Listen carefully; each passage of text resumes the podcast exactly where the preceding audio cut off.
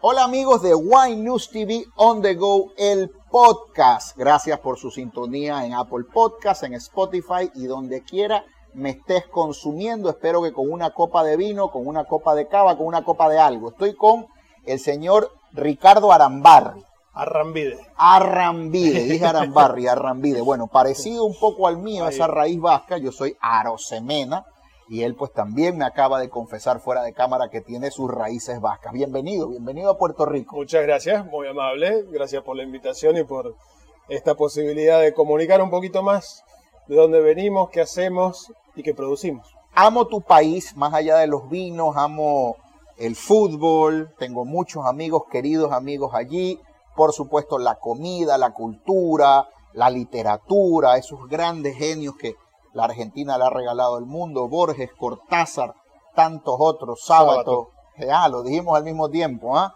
Sábato, aquel gran libro del túnel, sí, bueno, María, Iribardi, ¿te acuerdas de María Iribardi? es que no la queremos. Sí, no, la, queremos, no la queremos. y el otro se llamaba Juan Pablo, el, protagonista. Sí, a, él, sí lo queremos. Claro, Juan Pablo, claro que qué lindo, qué lindo hablar de literatura con un amigo argentino, bueno antes del fin de Ernesto Sábato, un crack, un genio, matemático, físico, y que luego va... Y que abandona la física. Sí, sí, nos podríamos quedar hablando de literatura mucho tiempo. Yo eh, soy abogado, pero bueno, soy un poeta frustrado. Creo que hago algo de poesía hablando de vino y lo hago con honestidad. Yo creo que al final, al final el arte es un ejercicio de honestidad compartida, ¿no? De, de, a la gente, de darle lo que eres y sin maquillaje. Bueno, eh, qué, qué, placer tenerte acá, qué linda introducción. Háblame un poco de Duriguti La Bodega. Duriguti es un proyecto que arranca literalmente hace ya un poquito más de 20 años. El año pasado, en el 2022, celebramos nuestro primer 20 aniversario, ya que eh, Héctor y Pablo, Héctor y Pablo Duriguti, hermanos, enólogos de profesión por supuesto, decidieron juntarse en ese año y elaborar su propio vino con su propia marca, que es el apellido de la familia justamente, ¿no? Antes de eso, Héctor y Pablo trabajaron para distintos proyectos enológicos importantes de la Argentina. Héctor era asesor enológico de varios proyectos al mismo tiempo y es ahí cuando deciden juntarse y elaborar su propio vino.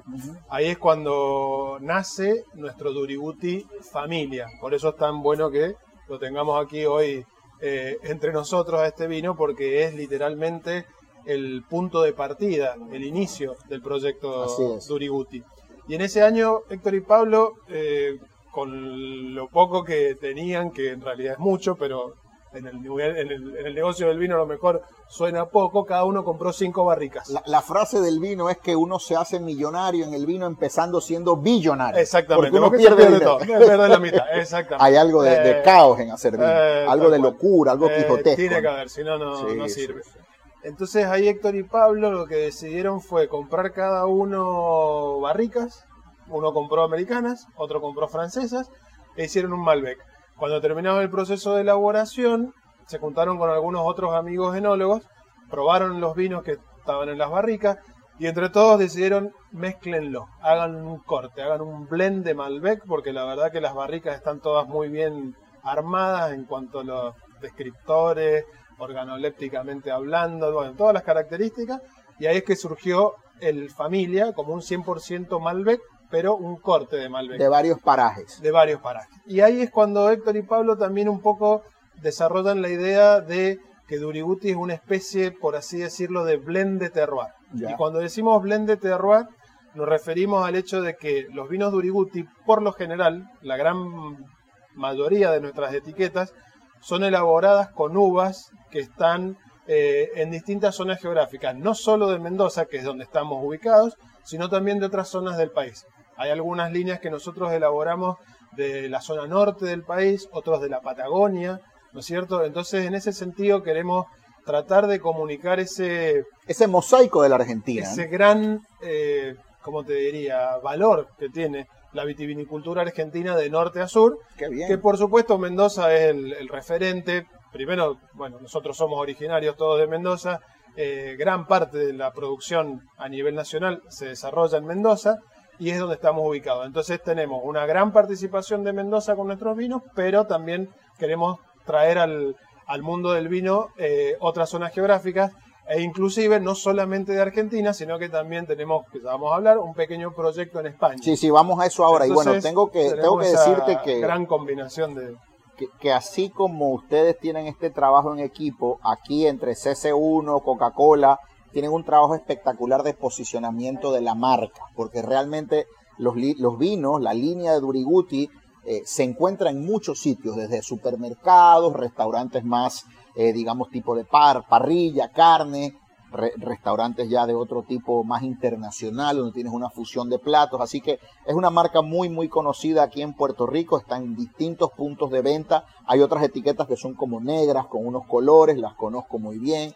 Tienen también unos precios muy razonables, muy accesibles. Algunos de esos Duriguti eh, te dan una calidad enorme por un vino que aquí en Puerto Rico está en 11, 12 dólares, que es un precio razonable pero estoy muy interesado en hablar de las compuertas. Yo soy, obviamente, como debes anticiparlo, un nerdo, un nerd, un geek, dicen en inglés del mundo del vino, y me paso leyendo lo que está pasando, no necesariamente para traducirlo a quienes me escuchan o a quien consume mi contenido, pero para estar informado, ¿verdad? Muchos de estos libros a veces tienen un sobreexceso de, información y data muy, técnica pero yo siempre que veo algo nuevo digo en mi mente, hago una nota y digo, bueno, esto tengo que hablarlo. Y me ha sorprendido la, etiqueta, la botella borgoñona, que tal vez me comunica un vino más floral, menos alcohol, más de terroir, la data que tiene escrita, o sea, desde que lo leí, desde que lo vi, dije, bueno, ¿y cuándo llega a Puerto Rico? ¿no? ¿Cuándo lo pruebo? Eh, y veo también que personas que he tenido el placer de conocer, entrevistar, Luis Gutiérrez de, de Wine Advocate, Timatki, le han dado muy, muy buenas puntuaciones. Vamos a tomar tal vez los próximos 10 minutos de la entrevista para hablar de las compuertas y los varietales que han embotellado. Las compuertas, si bien como vos bien decís, es algo, por así decirlo, nuevo en el mercado, porque la etiqueta, la botella, la marca, el respaldo de los hermanos Duriguti elaborando la línea, eh, pareciera algo nuevo, pero la realidad es que las compuertas, propiamente dichas, es una microregión. Las compuertas es una microregión que está ubicada en Luján de Cuyo. El nombre Las Compuertas se debe a que los inmigrantes españoles fueron los que en esa zona construyeron las primeras compuertas para poder, por así decir, administrar el agua del deshielo de la montaña y con esa agua poder irrigar todas las zonas en donde ellos tenían distintos tipos de plantaciones. Claro, altura, mucha altura, estamos hablando estamos de... hablando de 1100 aproximadamente metros sobre el nivel del mar. Entonces, por ese, digamos, desarrollo de ingeniería que hicieron los españoles, eh, honraron, por así decir, bonificaron la, la, zona llamándola las compuertas, porque ahí se pusieron, se fabricaron las primeras compuertas. Entonces, ese es el nombre de la microregión. ¿Qué pasa? Que Héctor y Pablo eh, los dos son muy inquietos, eh, dicho en el buen sentido de la palabra, muy proactivos y muy pioneros en muchas líneas de vinos, en muchas eh, formas de elaborar. Y en esto lo que ellos consideraron es que las compuertas va a ser o es ya el futuro de la vitivinicultura de alta gama en la Argentina. ¿Qué pasa? Que vos sabés muy bien que Mendoza es una zona de mucha altura, de, una zona de clima semidesértico, con muy, muy baja humedad, ¿no es cierto? Y que uno de los problemas más grandes que tenemos en la, región completa es el agua. Claro. El recurso hídrico en Mendoza es, una, un, tema, es un tema muy, muy importante. Entonces hay otras zonas vitivinícolas en que cuentan con, esa, con ese impedimento, ¿no? Al querer desarrollarse, crecer, expandir, tienen esa limitación que, que al no tener el recurso hídrico se van como ¿no? manteniendo, ¿no? pudiendo crecer. En el caso de las compuertas, tenemos el, recurso hídrico. De hecho, nosotros en nuestra propiedad tenemos una, propia eh, reserva de agua que nos permite tener una irrigación que podemos administrarla de una forma más personificada, si se quiere, más customizada. Entonces ellos determinaron eso también como un factor importantísimo al momento de decir, che, a ver, queremos eh, tratar de hacer realidad nuestro sueño de tener una bodega propia, nuestro propio viñedo. Nosotros, la gran mayoría de nuestras líneas se elabora con uva que le compramos a productores con los que venimos trabajando desde hace 20 años. Claro. Es decir, que conocemos muy bien a esos productores y esas zonas. Pero bueno, como todo enólogo, muchas veces tienen el sueño de tener su propia bodega, su propio viñedo, y ahí es por qué deciden las compuertas. Futuro de la enología argentina y por otro lado, mucha tradición. Como decía recién, si bien la marca, las compuertas en el mercado es nueva, la zona vitivinícola es una de las zonas vitivinícolas más antiguas de la Argentina. Como para que tengas una idea, ciertas parcelas que están plantadas en nuestro viñedo fueron plantadas en el año 1914. ¡Qué locura! Es decir, que son con seguridad... Principios de la Primera Guerra Mundial. De los Malbec más antiguos que hay plantados en la Argentina. ¿Ok? Toda selección masal, por supuesto. Es decir, que las compuertas combinan un poco eso.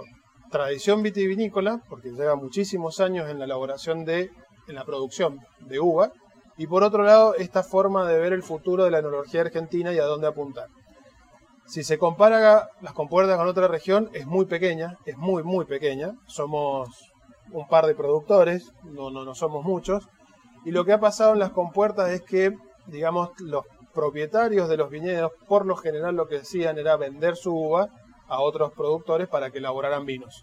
En el caso nuestro, como decía recién Héctor y Pablo, con este desafío de traer al presente una zona vitivinícola tan tradicional como las compuertas, considerando el futuro de la vitivinicultura argentina, deciden invertir comprando de a poco hectáreas, van comprando 3, 4, 2 y así de diferentes productores, hasta hoy tener una propiedad de aproximadamente 33 hectáreas plantadas, más la construcción de la bodega. Allí se construyó una bodega muy bonita, está bien que, lo tengo que decir yo, pero bueno, la verdad que la bodega es espectacular porque se consideró, nosotros tenemos una filosofía de trabajo que respetamos muchísimo la naturaleza y la tradición.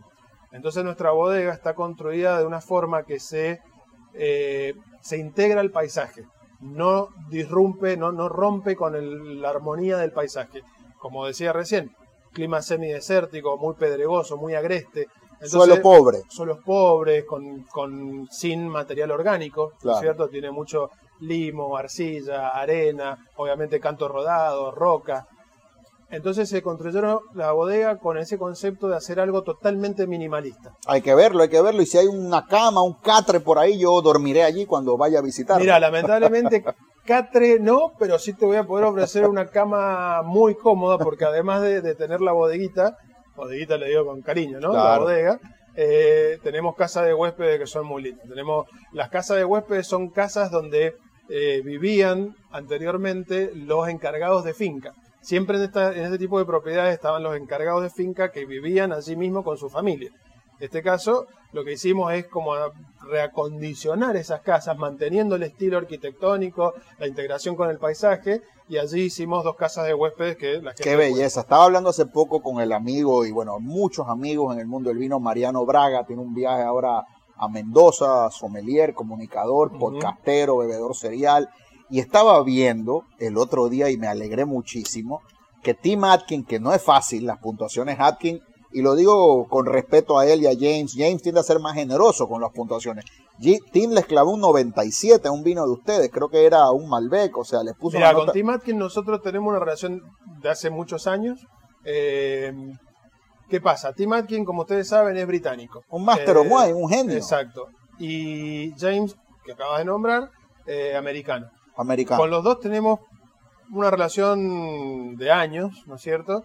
James tiene un paladar, yo te diría un poquito más, a lo mejor Nuevo más adaptado, sí, más mundial porque él vive en Hong Kong. Sí, sí, sí, claro. Ah, eh, trabaja mucho obviamente en Estados Unidos, él era él trabajaba para One Spectator, muchos años, Entonces tiene mucho ese perfil entre mercado americano, asiático, por residir en Hong Kong, porque él considera que también es parte del futuro del negocio del vino internacional, y también obviamente mucho europeo. En cambio, Tim es 100% británico. Claro, europeo, clavado, los vinos minerales, austeros. Nosotros, es, como en el colegio cuando tenías esos profesores, que uno tal vez por ahí era bien jodido sacarle una buena nota y el otro era un poco más eh, generoso. Tal cual. Claro, yo, yo entiendo eh, que cada uno tiene su estilo, pero cuando yo, por ejemplo, en mi evolución del vino, estoy ahora buscando vinos más frescos, vinos con menos maquillaje, menos roble, menos concentración, más mineralidad, más terroir. Entonces, eh, por ahí está moviéndose mi paladar. Al igual que el de Luis Gutiérrez, ¿verdad? Que también tiende a, priorizar un poco estos vinos. Mira, nosotros con las compuertas literalmente eh, lo resumimos diciendo que son vinos de finca. Qué belleza. Cuando hablamos de vinos de finca, significa que son vinos que priorizan, ¿no es cierto?, como protagonista principal y prioritario el suelo. Y son vinos rústicos, terminan siendo unos vinos, digamos, no intervenidos, sino es un reflejo de lo que da esa tierra, esas raíces que están allí hace miles de años peleando por los nutrientes, por los minerales, por el agua, eh, es lo que da y no hay nada más. Es una foto de la tierra. Tanto el respeto que tenemos de, esto que vos decís, que eh, una muy buena decisión que tomaron Héctor y Pablo fue la de eh, certificar la propiedad como orgánica. cierto? Nosotros ya te contamos con la certificación orgánica en el viñedo y en la bodega. Es decir, que todos los vinos de las compuertas, todo lo que elaboramos con nuestras propias uvas, son ya certificados orgánicos. A ver, hoy el, mundo está yendo un poco al consumo de este tipo de, productos, como vos dijiste recién, con, con, menor intervención de componente químico. Claro. Ahora, el decir vinos con mínima intervención, siempre hacemos el chiste con Pablo, de que es un medio doble discurso. ¿Por qué? Claro. Porque es mínima intervención de producto químico lo que implica que la persona, ya sea el agrónomo, el enólogo, el encargado de finca, de bodega, tiene que trabajar el doble. ¿Por qué? Porque todo el trabajo que hace el químico en alguna otra elaboración, en, otra, en otro establecimiento, acá lo tiene que hacer la persona. Entonces, los puntos de maduración de la uva, los puntos de, digamos, de temperatura de fermentación, de maceración, el, el método a utilizar, si vas a utilizar eh, concreto, si vas a utilizar acero inoxidable, si vas a utilizar, utilizar huevos, si vas a utilizar fudre, barrica o nada. Eso, todo eso es más trabajo de la persona. Es decir, que acá, en estos vinos, cuando se habla de un vino con mínima intervención, tiene muchísimo más trabajo el hombre. Claro, son vinos más, por eso le decimos también vinos casi artesanales, si se quiere. Pero, volviendo con muchísimo respeto al, al suelo. Los suelos también con Pablo y Héctor decimos siempre lo mismo. Los suelos, como vos dijiste recién, están formados desde hace miles de años. La formación del suelo en nuestra propiedad está hecha obviamente por el deshielo de la montaña, de la nieve que viene de la cordillera de los Andes, arrastrando los sedimentos y que va formando las capas del suelo, ¿no es cierto? Y eso ha estado durante millones de años. Lo que ha ido pasando en los últimos años es que nosotros como personas hemos ido interpretando mejor ese suelo, lo hemos ido estudiando, lo hemos ido entendiendo mejor para que trabaje de una forma más dinámica y natural al mismo tiempo. ¿No es cierto? Entonces de esa manera nosotros vamos entendiendo mejor cuánto es la cantidad de agua bien optimizada que necesita el viñedo para poder eh, elaborar la uva que nosotros necesitamos y el punto de calidad que estamos buscando, eh, el momento punto de, maduración exacta, la canopia, que es la cantidad de, hojas que se dejan en la planta para proteger a la uva, eh, la cantidad de, racimos que necesitas por planta, es decir, todo eso ha sido con el estudio del suelo. Obviamente, eh, dependiendo de si tiene más o menos algún tipo de componente, va a ser un, un suelo, como nosotros decimos, más frío o más cálido, lo que significa que retiene más o retiene menos agua. Al entender eso, obviamente vas a entender si le tenés que dar más o menos agua a la planta. Es decir, el estudio del suelo hace que vos puedas desarrollar todo esto que estoy diciendo, que parece obvio, pero no, no lo es, porque la gente por lo general no lo hace. Entonces, al haber estudiado esto y a poder interpretarlo mejor, tenemos por suerte la capacidad de elaborar estos vinos. De hecho, hay uno de los vinos que tenemos aquí en las compuertas que lo denominamos Malbec cinco suelos. Y se llama cinco suelos justamente porque en la propiedad nuestra en las compuertas hemos podido identificar que hay cinco suelos diferentes. Entonces hacemos un corte de esos cinco suelos con la misma variedad Malbec y tiene una... Y uno le da la nota más de violeta, el otro la más cárnica, más apimentada, tal vez la otra más concentrada, más robusta. Ayer que fue el Día del Trabajo acá en Puerto Rico, Estados Unidos, el famoso Labor Day, subí un videíto agradeciéndole a todos los hombres y mujeres que trabajan en la industria del vino, los que recogen las uvas, acá en Estados Unidos muchas veces inmigrantes, en California, en otros lugares, a las personas como tú que salen al mundo a vender un poco eh, su tierra, ¿no? Porque ustedes son representantes, embajadores de un lugar específico en el mapa, mucho más que Argentina. Y esta conversación la tuve una vez con Alejandro Vigil, muy sabio, que me dijo, es que distinto a otros productos que te dice hecho en China, hecho en Tailandia, acá te dice el punto exacto en el mapa, hecho en Mendoza, en Luján de Cuyo, en, este Pará. Es una maravilla, ¿no? y, le daba un poco gracias a, a, todas estas personas que trabajan en la industria del vino, del vino para traernos este placer, esta clase de historia, de geografía, de agronomía que está embotellada. Te quiero preguntar eh, ahora un poco ya más en detalle del proyecto Las Compuertas, acá en Puerto Rico a través de CC1 y Bodegar. ¿Qué varietales, eh, qué de la selección está disponible, qué se consigue? Vi por ahí que hay un Cabernet Franc, vi que tiene 12.5% de alcohol, eso ya me enamora porque sé que voy a probar fruta y no azúcar, sé que voy a probar tierra y no barrica. Eh, cuéntame un poco los varietales que hay en las compuertas. Como te decía recién, una, a ver, prácticamente el 80% de la región, de la microregión Las Compuertas, está plantada con Malbec. Malbec. Es por una cuestión, obviamente, de que tiene que ver con, el terroir, con la decisión de los productores que, que, están desde hace muchos años aquí en la región, que decidieron plantar con mucho Malbec.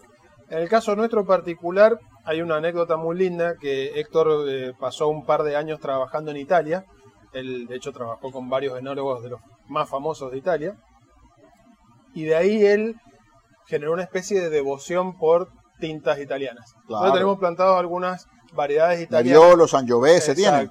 Qué bien. Nebbiolo, Sangiovese los tenemos en otra línea, pero tenemos Cordisco. Cordisco, Cordisco. Eh, y tenemos algunas otras que no son comunes en la Argentina. No, no, para nada. En la línea completa de las compuertas arrancamos con la variedad criolla, que yo para mí la criolla, hoy es como un orgullo, porque también Héctor y Pablo, como les decía recién, pioneros en la industria, decidieron hace unos años elaborar criollas de alta gama.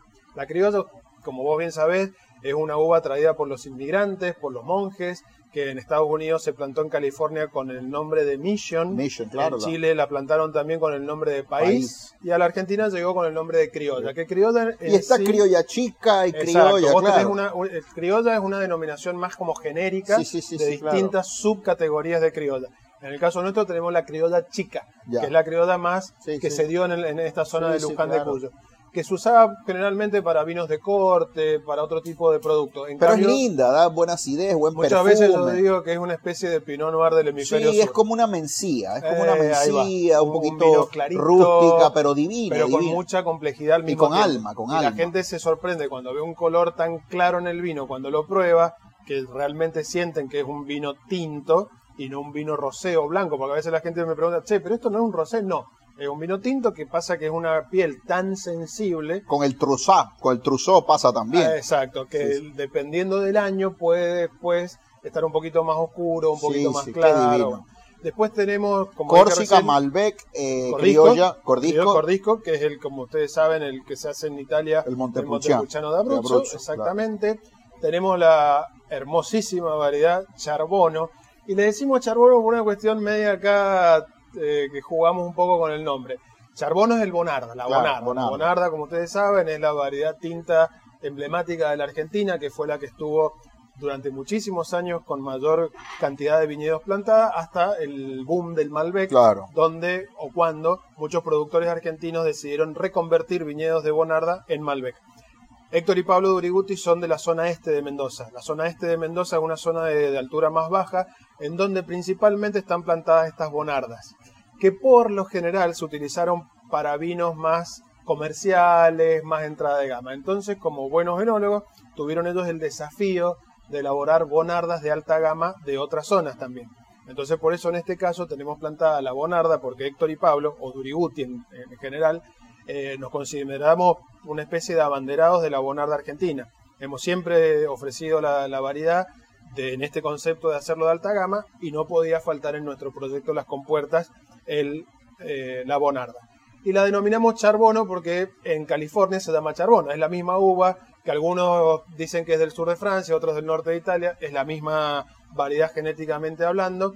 Y un poco por, para jugar con, las distintas variedades, que la gente también en distintos mercados vaya viendo que las mismas uvas en algunos países tienen distinto nombre, le pusimos charbón. uniformidad tal vez para el consumidor. Un poco también. ¿ah? Y Cabernet Franc. Y Cabernet Franc, que bueno, eh, en los últimos años, a ver, el Cabernet Franc en la Argentina también está plantado desde hace muchos años, también se utilizó durante mucho tiempo para hacer vinos de corte y Héctor hace unos años, con Pablo también, decidieron empezar a elaborar Cabernet Franc al 100%, siendo bastante disruptivos en ese momento en el mercado, sobre todo en Estados Unidos, en donde eh, no podía contemplarse que hubiera un 100% Cabernet Franc desde la Argentina.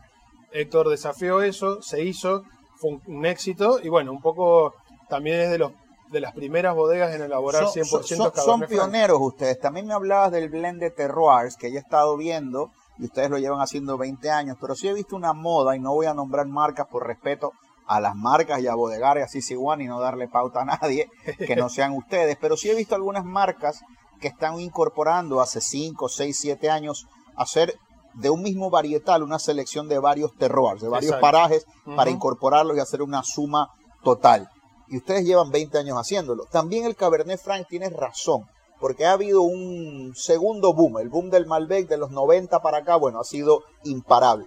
Pero sí que ha habido en los últimos 10, 15 años algunas cosas en Gualtallarí, de Cabernet Franc, eh, hablándose, pero ustedes llevan hace tiempo eh, embotellándolo solito, el Cabernet Franc. Así es, mira, a mí muchas veces yo me dedico a, a la parte de venta de vino, sobre todo en mercados internacionales, ya llevaré unos 15 años, un poquito más a lo mejor.